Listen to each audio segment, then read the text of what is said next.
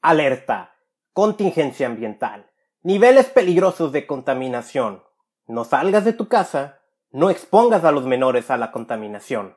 Bah, ese es un consejo bastante corto y poco realista. Definitivamente, hay más cosas que podemos hacer para protegernos en episodios extraordinarios de contaminación. Bienvenidos al podcast que te enseña cómo es que la contaminación también deteriora tu salud y de que hay algo que puedes hacer para protegerte. Te saluda Carlos Bustamante y empezamos.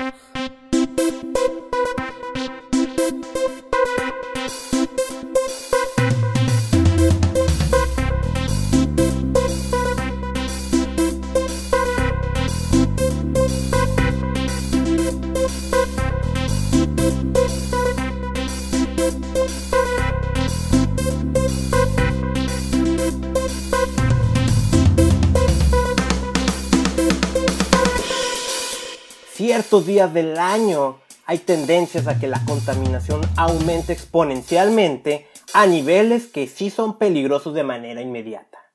Por eso hoy vas a aprender 10 tips, 10 puntos de qué hacer en esos episodios, en esas contingencias de contaminación.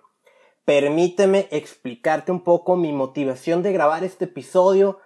Y es que hace unos días aquí en la ciudad de Tijuana, Tijuana es una ciudad fronteriza de México, colinda con los Estados Unidos, con el estado de California. Hubo un incendio, precisamente del lado estadounidense, un incendio forestal bastante grande, y una nube de humo contaminante cubrió mi ciudad. Y yo tengo aquí dos sensores de calidad del aire en, en distintos puntos de la ciudad. Inmediatamente brincaron los niveles a peligroso, a un nivel peligroso. Y me llamó la atención que nadie habló de eso, ni mis contactos, ni Protección Civil nos dijo, hey, la contaminación está peligrosa, no salgan o algo, ni ninguna agencia de gobierno, nadie. Todos veían, mira la nube, hay mucho, un incendio fuerte pero nadie entró como en conciencia de este tema de la contaminación del aire que lo estábamos respirando. Y sabes qué?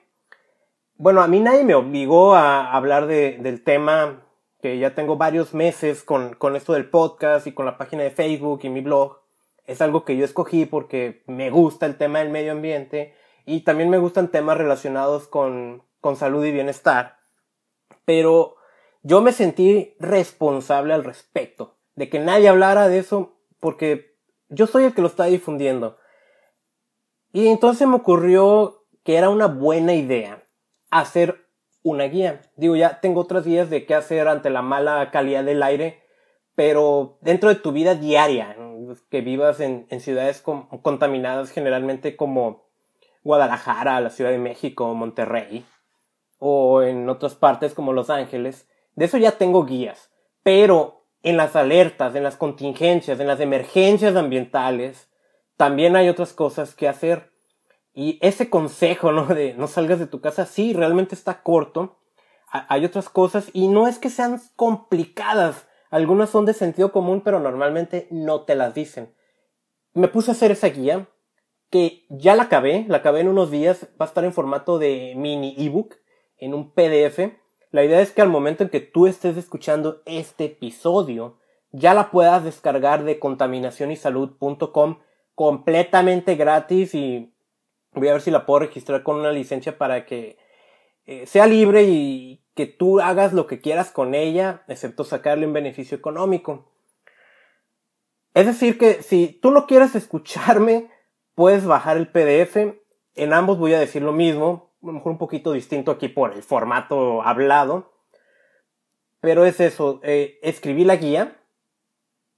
Y lo que hoy voy a aconsejarte es lo que viene en esa guía. Eso va a ser como la presentación de ese mini ebook y voy a escribir otros. Eh, hay muchos otros temas de contaminación y de sustancias químicas que nadie nos está alertando, pero esa es mi motivación. Que hubo un incendio bastante fuerte al norte de mi ciudad, que los niveles de contaminación aumentaron repentinamente y nadie dijo nada. Y yo realmente soy responsable. Aunque, digo, y esto lo publiqué en Facebook, ¿no? Diciendo que yo me sentía responsable. Luego mi amiga Magia Bounza, quien salió en el episodio, ay, creo que fue el 04, el de cambio climático, me dijo, no, no es tu culpa, ¿cómo no? Y es que pues así también me motivo a mí mismo a echarle más ganas y estar trabajando más con este mensaje de proteger nuestra salud de la contaminación. Pero también, antes de pasar con esos tips, rápido, una noticia preocupante que estuve leyendo en mis redes sociales eh, a finales de ahora de julio y continúa, estamos hablando de julio de 2019. Hay una organización que se llama Global Footprint Network. Ellos tienen un indicador que le llaman, bueno, es, te lo voy a explicar así, ¿no?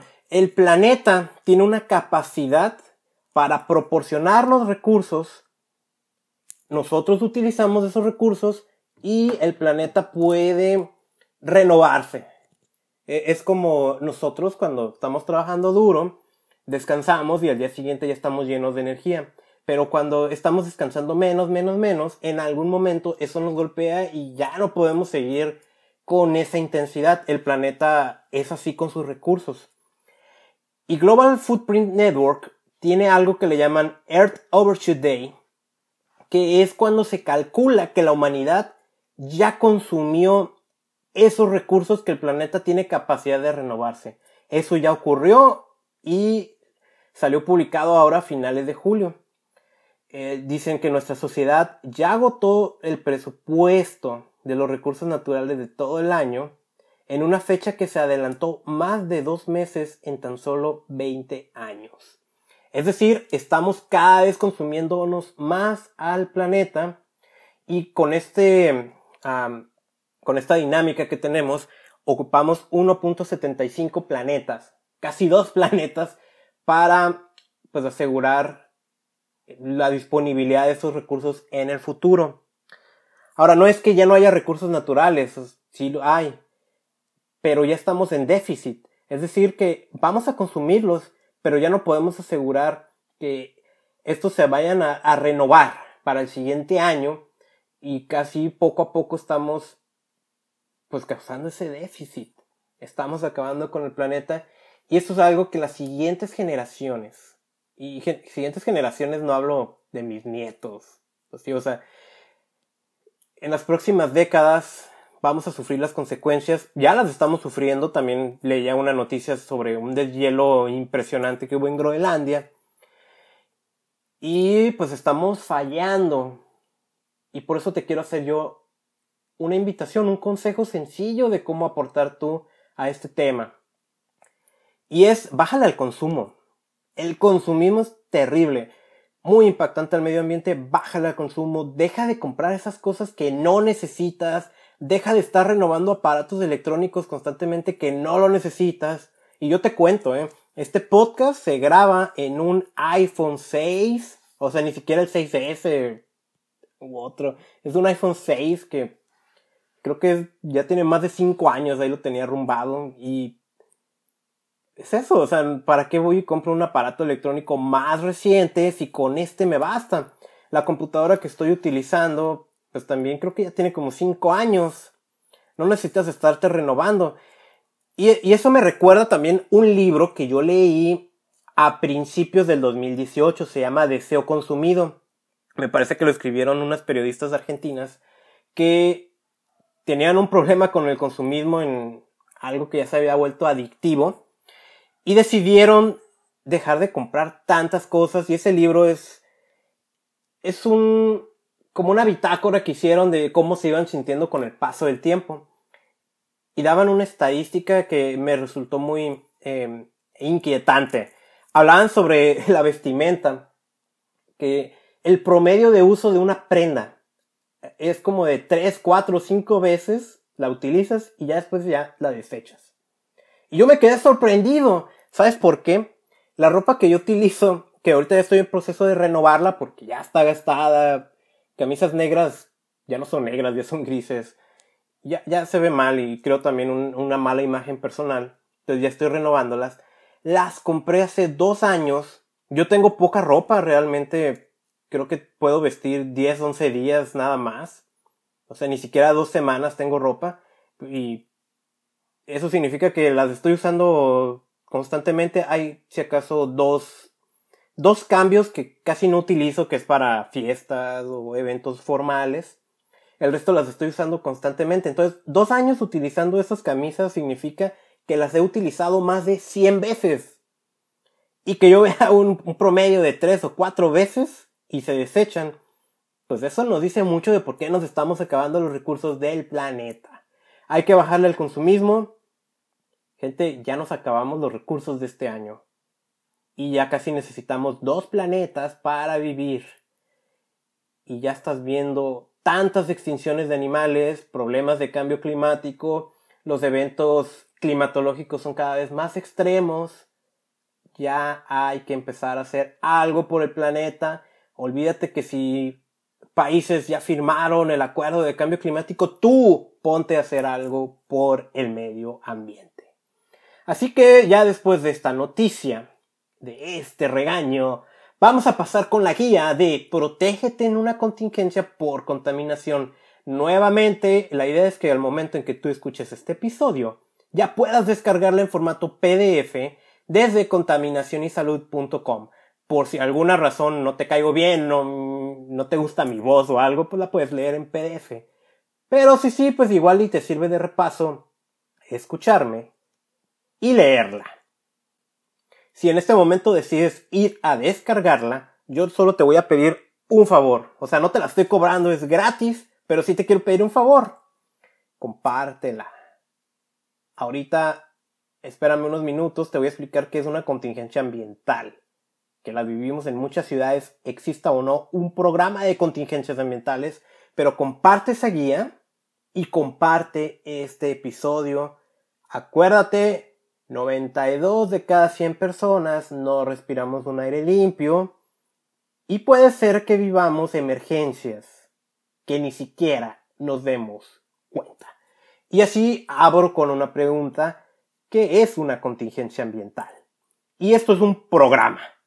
Es un programa que incluye un protocolo de qué hacer cuando los niveles de contaminación se vuelven peligrosos.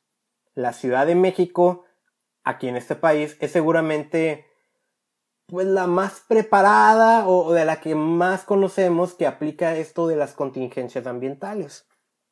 Que en estos últimos episodios como que no querían declararla aludiendo problemas a la economía, porque el programa de contingencias ambientales incluye varias etapas, dependiendo. Las fases son tres fases, una precontingencia y una contingencia fase 1, contingencia fase 2. Cada una de ellas incluye actividades como, ok, ya a partir de este momento dejan de usar automóviles de, que tengan más de ciertos años. Y a partir de este momento ya no hay escuela. Y a partir de este momento ya no va a haber actividades comerciales. O industrias de ciertos giros contaminantes dejan de funcionar hasta que los niveles regresen a lo que tienen que regresar.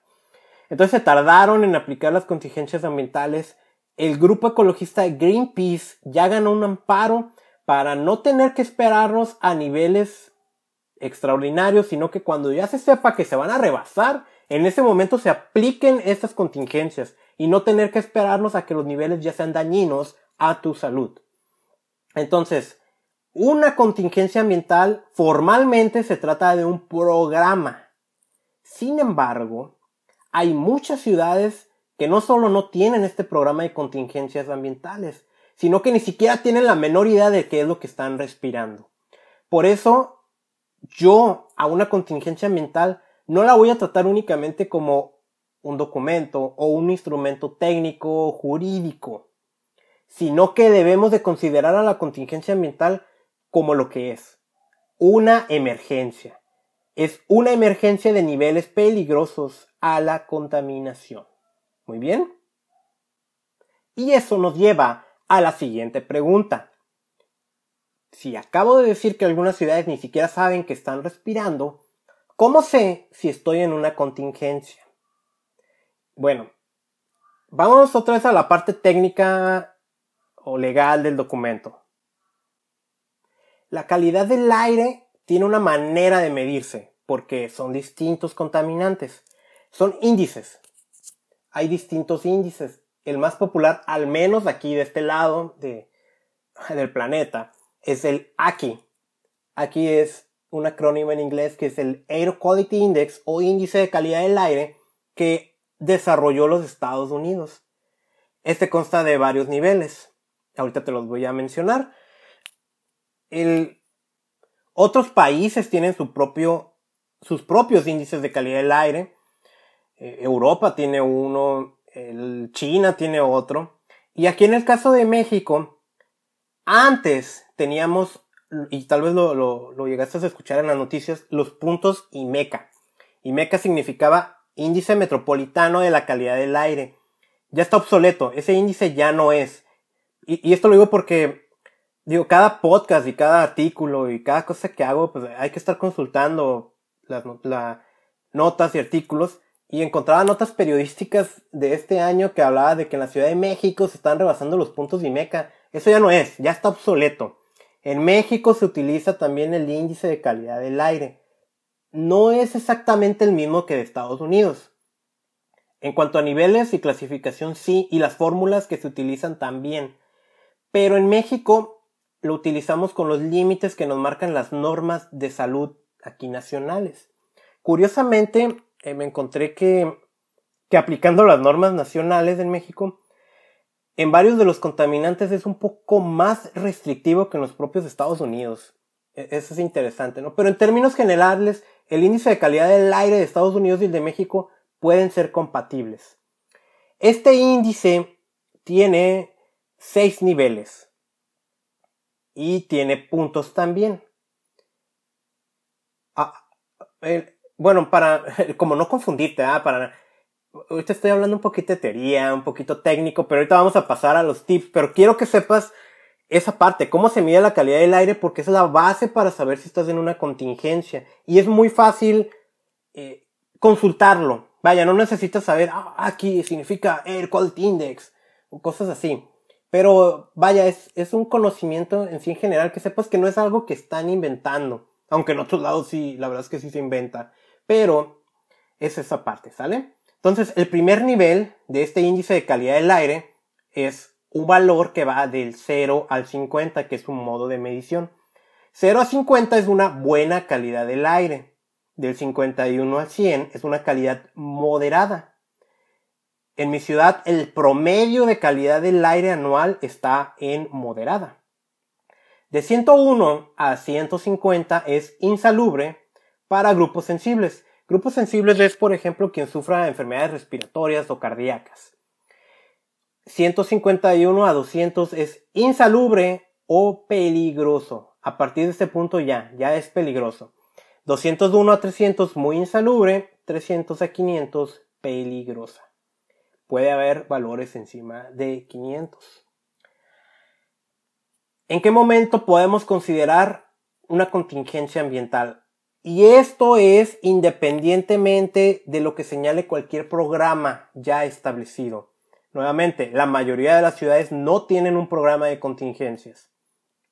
Si el índice de calidad del aire te está marcando por encima de los 150 puntos, ya se vuelve peligroso respirar. Ya, vas em, ya va a haber daños a la salud. Eh, iba a decir, ya vas a empezar a notarlos. No necesariamente vas a notarlos, pero ya hay. Ya hay situaciones en, que están ocurriendo en tu organismo. Eso es un, es, este índice se muestra como un semáforo y 151 para arriba ya está en rojo. Es insalubre o peligroso. Ya, ya es, ya podemos considerar que es una emergencia. Ahora con los incendios que hubo en mi ciudad, el sensor que más marcó anduvo alrededor de 158 puntos. Y es por eso que digo que yo me quedé asombrado que nadie dijo nada. Nadie nos alertó, nadie nos dijo nada y ya estábamos en contingencia ambiental.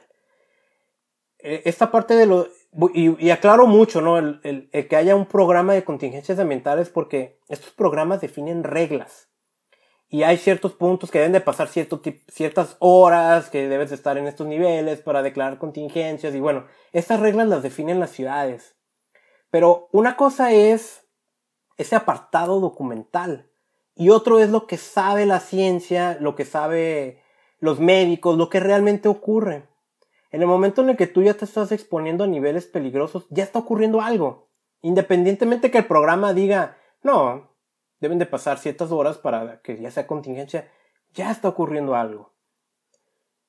Vamos a preocuparnos cuando el valor marque más de 100, ya hay que estar atentos y por arriba de 150 ya es una contingencia ambiental. Muy bien. Y bueno, yo cómo sé eso. Vamos a pasar ahora sí a los tips. 10 tips de qué hacer en caso de una contingencia ambiental. Y la primera es, verifica la calidad del aire en tu ciudad. Porque ¿cómo voy a saber yo cuando ya rebasé los 150?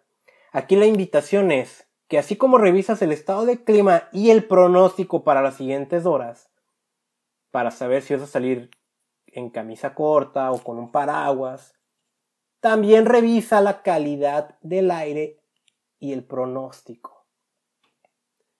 ¿Cómo hago eso? Te voy a dar opciones. Todas estas opciones están disponibles en Internet y en forma de aplicación para tu teléfono Android o tu teléfono eh, del iPhone iOS. La primera opción, World Quality Index Project. La página de internet es aquí, Este tiene la mayoría de las estaciones de monitoreo gubernamentales alrededor del mundo y tiene su aplicación. Y como alternativa está el World Air Quality Index, WAKI, W-A-Q-I.info. Es como una alternativa a ambos, ¿no? Otra vez, akicn.org, waki.info. Ambas las puedes buscar en tu tienda de aplicaciones. Otras opciones. Esto es para México. sinaica.inec.gov.mx o lo puedes buscar como Sistema Nacional de Información de la Calidad del Aire. SINAICA. Esta es la red nacional. Incluye en teoría todas las estaciones oficiales que funcionan en México. Pero la verdad es que tiene poca cobertura. ¿eh? No es la ideal lamentablemente, pero es una opción para revisar la calidad del aire. La otra, Purple Air, es www.purpleair.com. Esta es de una empresa estadounidense que fabrica sensores para medir la calidad del aire para desplegar redes ciudadanas. O sea, si tú quieres contribuir con esta información, tú puedes encargar un sensor y lo instalas en tu casa. La cobertura es en los Estados Unidos y en varias de las ciudades europeas. Mi favorita, Red Spira, que de hecho es de esta empresa, de, este emprendimiento social que tengo yo instalados dos sensores aquí en Tijuana. El proyecto no es mío, y lo aclaro, es de emprendedores que viven en la ciudad de Mexicali. Y originalmente solo tenía cobertura en aquella ciudad en donde por cierto estamos descubriendo, o al menos yo en lo personal estoy descubriendo que aquello que se dice de Mexicali como la ciudad más contaminada de México, de Latinoamérica, eh, no, eh, hay otras ciudades que están bastante peor. Tenía inicialmente cobertura nada más en esta ciudad, ahora está en Tijuana, está en Monterrey, en San Luis Potosí, en la Ciudad de México y por ahí se me está escapando otra, Red Spira. En internet la encuentras como respira.org.mx, en la tienda de aplicaciones como Red Spira. Y es gratis. ¿eh? Todas estas opciones que te estoy dando para verificar la calidad del aire es gratis. Ahora, todas estas opciones depende de que tengan sensores de calidad del aire midiendo en tu ciudad. Pero si no se mide la calidad del aire, la última opción que te voy a dar, y es la última opción, ¿eh? es buena, pero debe ser la última alternativa. Brisometer.com es B-R-E-E-Z-O Meter, Brisometer. E, e, está muy curiosa esta aplicación porque se basa en un algoritmo que lo que hace es que toma datos históricos, toma cuestiones climatológicas, toma cuánto tráfico hay del Google Maps y hace un cálculo de los niveles de contaminación que hay en donde tú estés. Su índice de calidad del aire es distinto, se llama BACI, va del 0 al 100, entre más bajo, perdón, entre más alto es mejor. Una calidad del aire en 100 es óptima, una calidad del aire en 0 es mala. Pero esa es la última opción que vas a tomar. Entonces, te acabo de dar seis opciones para verificar la calidad del aire. Nuevamente la invitación es, antes de que salgas de tu casa, así como revisas el estado climático y el pronóstico, revisa el pronóstico de calidad del aire. 2. Evita salir de tu casa durante una contingencia. Y a ver, a ver, a ver. Aquí me vas a decir, a ver, Carlos. Al inicio de este episodio tú dijiste que el consejo de no salir de tu casa se queda bastante corto. Y es el segundo que tú estás dando. Bueno, que se quede corto decir que no salgas de tu casa, que no expongas a los menores de edad, a personas de la tercera edad o quienes tengan problemas cardíacos y respiratorios, que no salgan de su casa cuando hay mucha contaminación. Nada más dar ese tip si se queda corto. Sin embargo, no es mentira. Es un tip básico. Si los niveles de contaminación están muy altos, hay una emergencia por contingencia y es posible que no salgas de tu casa, no lo hagas. Así no te expones y no contribuyes, en caso de que te muevas en automóvil, a que estos niveles sigan aumentando. El tip es real. Entonces, tip número 2, no salgas de tu casa si es posible. El tip número 3, aísla el interior del exterior. Y me estoy refiriendo a tu casa, que ya decidiste no salir. La cosa es que esos contaminantes que están al exterior no entren a tu casa y se queden ahí. A ver, he dado otros tips, por ejemplo, en el episodio, creo que fue el 2 o el 3, hogar dulce y contaminado hogar. Que abras tus ventanas porque en nuestros hogares tenemos muchos productos químicos y muchas fuentes de contaminación que por las características de nuestro hogar se están acumulando y nos exponemos, de hecho, a una carga contaminante dos a cinco veces mayor que hay el exterior. Por eso he dicho, abre tus ventanas. Pero en el caso de que haya una contingencia ambiental, ciérralas, porque si no eso va a entrar a tu hogar y se va a acumular. Y esa parte de que dentro de nuestro hogar tenemos concentración dos a cinco veces mayor que al exterior es real. Yo tengo un sensor para medir la calidad del aire, es portátil, y he hecho pruebas en mi propio hogar con una ventana abierta. Y uno de los contaminantes, digo otra vez, no quiero caer en tecnicismos, pero un contaminante que me está marcando al exterior en 15, cuando entro a mi casa se dispara a 35. ¿Por qué? Porque está entrando pero no está saliendo. Y en una emergencia vamos a aislarnos. Hay que cerrar ventanas y puertas. La opción de utilizar plantitas al interior para purificar el aire es una buena opción. Y ahora si eres muy sensible, también te invito a que compres un equipo de filtración de aire. Son económicos, te andan costando menos de 5 mil pesos. Bueno, aunque esta parte de económico es relativo, pero lo vale, realmente lo vale. Si compras este equipo, ojo, hay unos que dicen humificador. Esos no, tienen que filtrar el aire, no, no humedecerlo. Verifica también que tenga un filtro tipo EPA, HEPA. Esos son muy buenos para retener partículas. Tercer consejo, aísla el interior del exterior.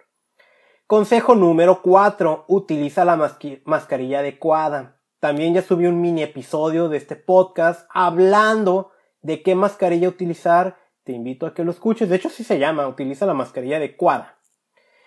La cosa es que si tú ya bajaste una aplicación para consultar la calidad del aire te va a decir cuál es el contaminante que se está pasando.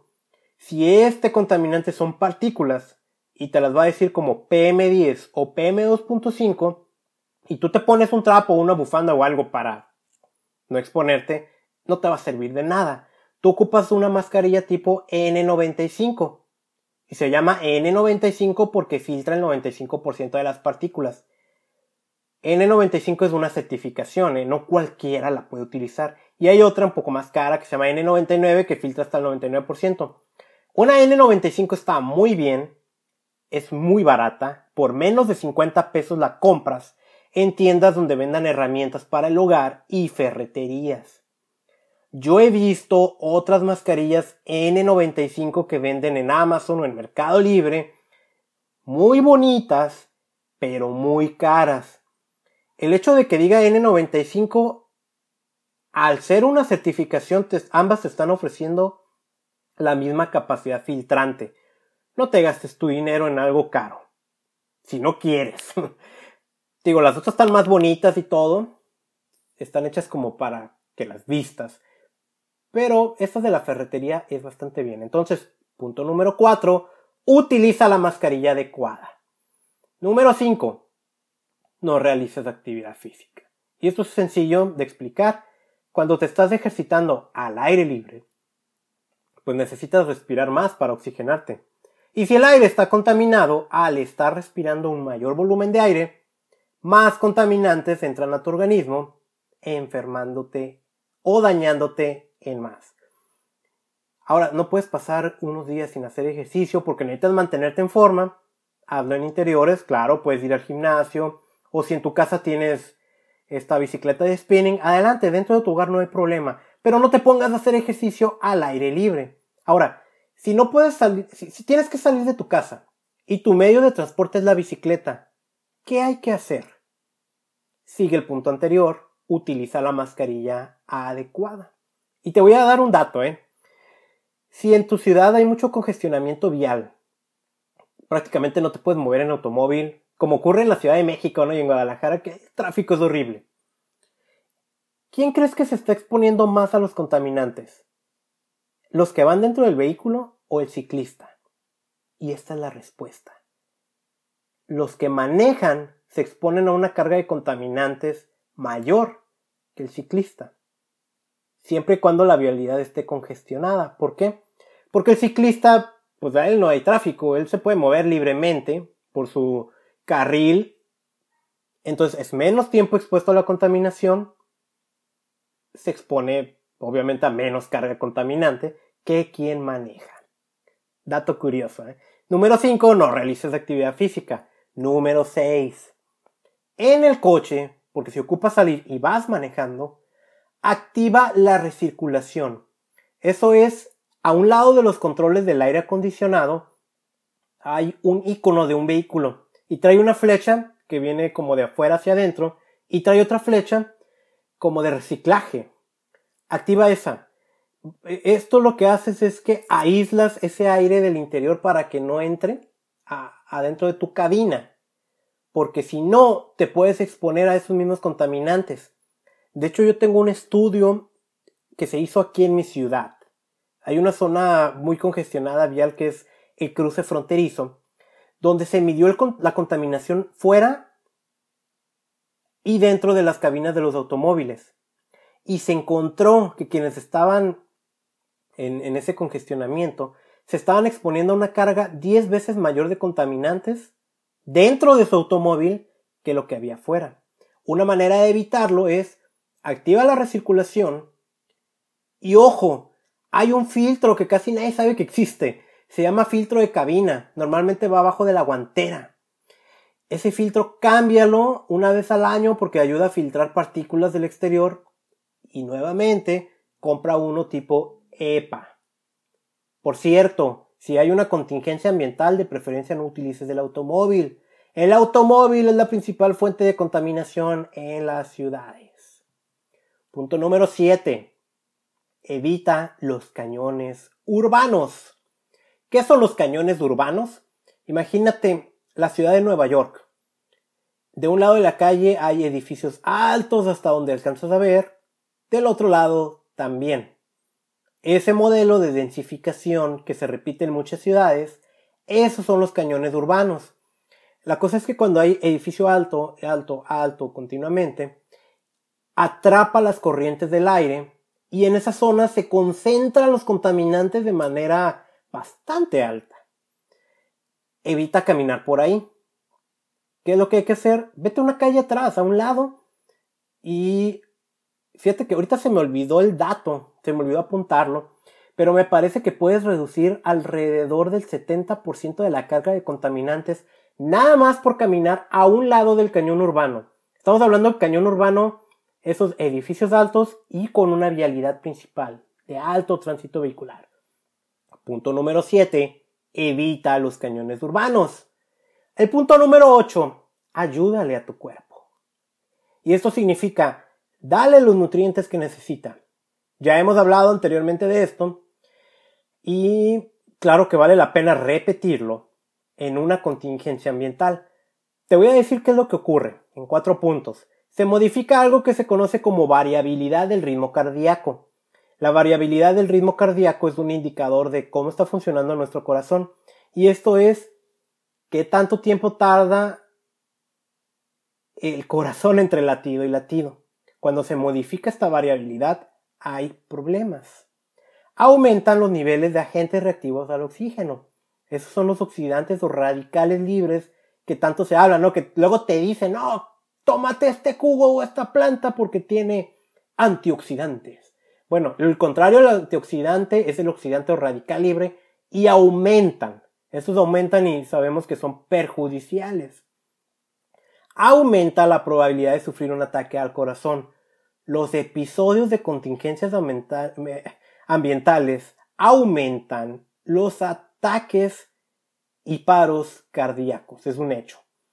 Y si sufres problemas respiratorios, los síntomas se agravan. Estas cuatro cosas están ocurriendo. Yo te voy a recomendar en la contingencia ambiental dos nutrientes.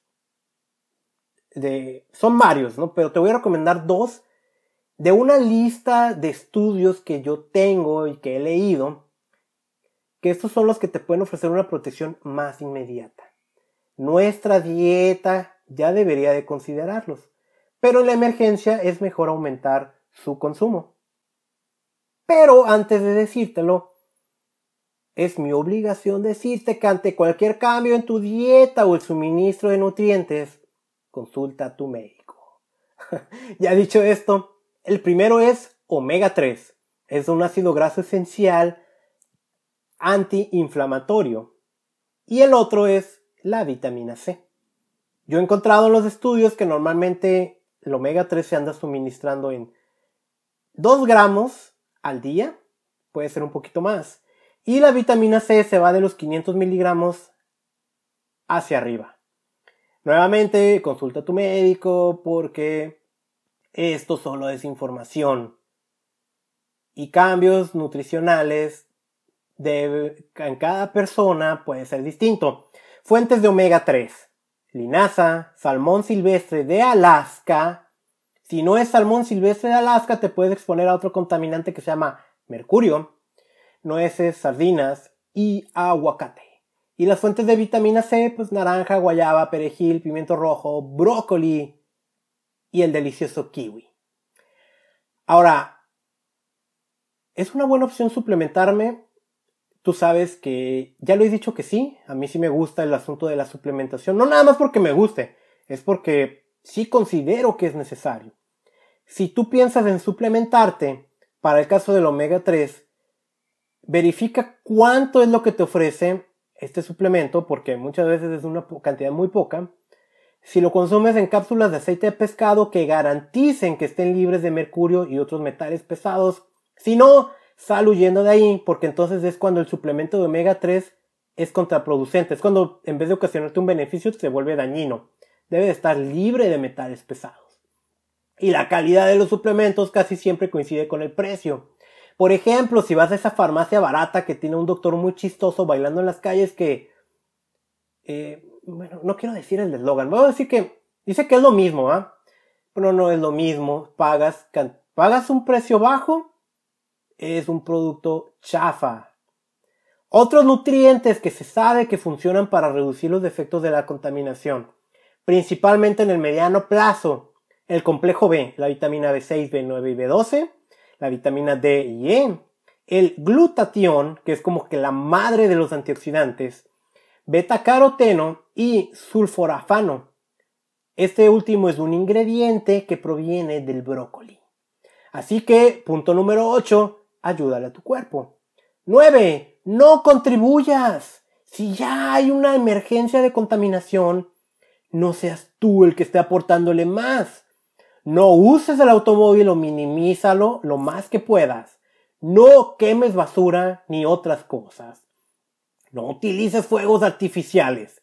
Son peligrosos de manera inmediata para tu vida, porque te puede tronar o algo. Y esos no sabes cómo contaminan. Son impresionantes. Tienen contaminantes tóxicos que se acumulan en el medio ambiente y además disparan los niveles de contaminación de manera inmediata. Y si no me crees, tengo un artículo en contaminacionysalud.com que donde hablo al respecto. Tiene, eh, o sea, son tóxicos los fuegos artificiales. Aguántate las ganas de prepararte una carne asada o de preparar cualquier otro alimento al aire libre. Cancela eventos sociales masivos. No contribuyas, es el número, punto número 9. Punto número 10. Denuncia. Si alguien está contaminando, denúncialo. Episodio sub 014 de este podcast. Ya te dije cómo puedes denunciar a alguien si está contaminando. Así que hemos llegado al final de este episodio. Espero que te haya gustado, que te sirva ahora sí para que sepas que hay más cosas que puedes hacer durante una contingencia o emergencia ambiental, que tu ciudad no necesita de un programa oficial establecido para saber si hay contingencias ambientales o no, porque la contaminación existe o no. La contaminación no va a decir, mira, aquí no hay una ley que proteja la calidad del aire, pues no, no voy a contaminarla hasta que ya haya una ley, no, o sea, la contaminación está. Y constantemente nos exponemos a niveles peligrosos. Estos tips son durante una emergencia, el, el hecho de que tú vivas en una ciudad que a lo mejor no tiene tantas contingencias ambientales, pero la calidad del aire está en un nivel moderado. También puedes sufrir daños a tu salud, pero no de manera inmediata, sino en el largo plazo. Hay por ahí otros estudios que ya están diciendo que es equivalente, inclusive peor, una calidad del aire moderada o mala que fumar. Pero bueno, estos tips son durante la emergencia. Número uno, verifica la calidad del aire en tu ciudad, así como verificas el pronóstico del clima. Dos, evita salir de tu casa. 3. Aísla el interior del exterior. 4. Utiliza la mascarilla adecuada. 5. No realices actividad física. 6. En el coche activa la recirculación. 7. Evita los cañones urbanos. 8. Ayúdale a tu cuerpo. 9. No contribuyas. 10. Denuncia al que esté contaminando. Así que, nuevamente, compártelo este episodio o comparte el PDF que puedes descargar desde contaminacionysalud.com. Hay emergencias y la contaminación también puede ser una de ellas. Te saluda Carlos Bustamante. Te recuerdo que me puedes seguir en facebook.com diagonal contaminación y salud o con el nombre de usuario arroba contaminación y salud en mi blog contaminacionysalud.com te invito a que te suscribas a este podcast. Cada vez hay más episodios y estoy muy contento sobre esto. Estoy en varias plataformas, desde donde tú me estés escuchando, tú puedes o activar la campanita, si, me escuchas en YouTube, o darle al botón suscríbete. Estoy en Spotify, Apple Podcasts, iVoox, Pocket Cast y muchas otras aplicaciones. Este podcast es gratis, es para ti es porque quiero que sepas que la contaminación también daña tu salud, que casi nadie te dice que te puedes proteger, pero hay maneras de protegerte. Otra vez te saluda Carlos Bustamante, te deseo un muy buen día. Pronto vamos a subir, o voy a subir, más episodios, más información. Hasta pronto.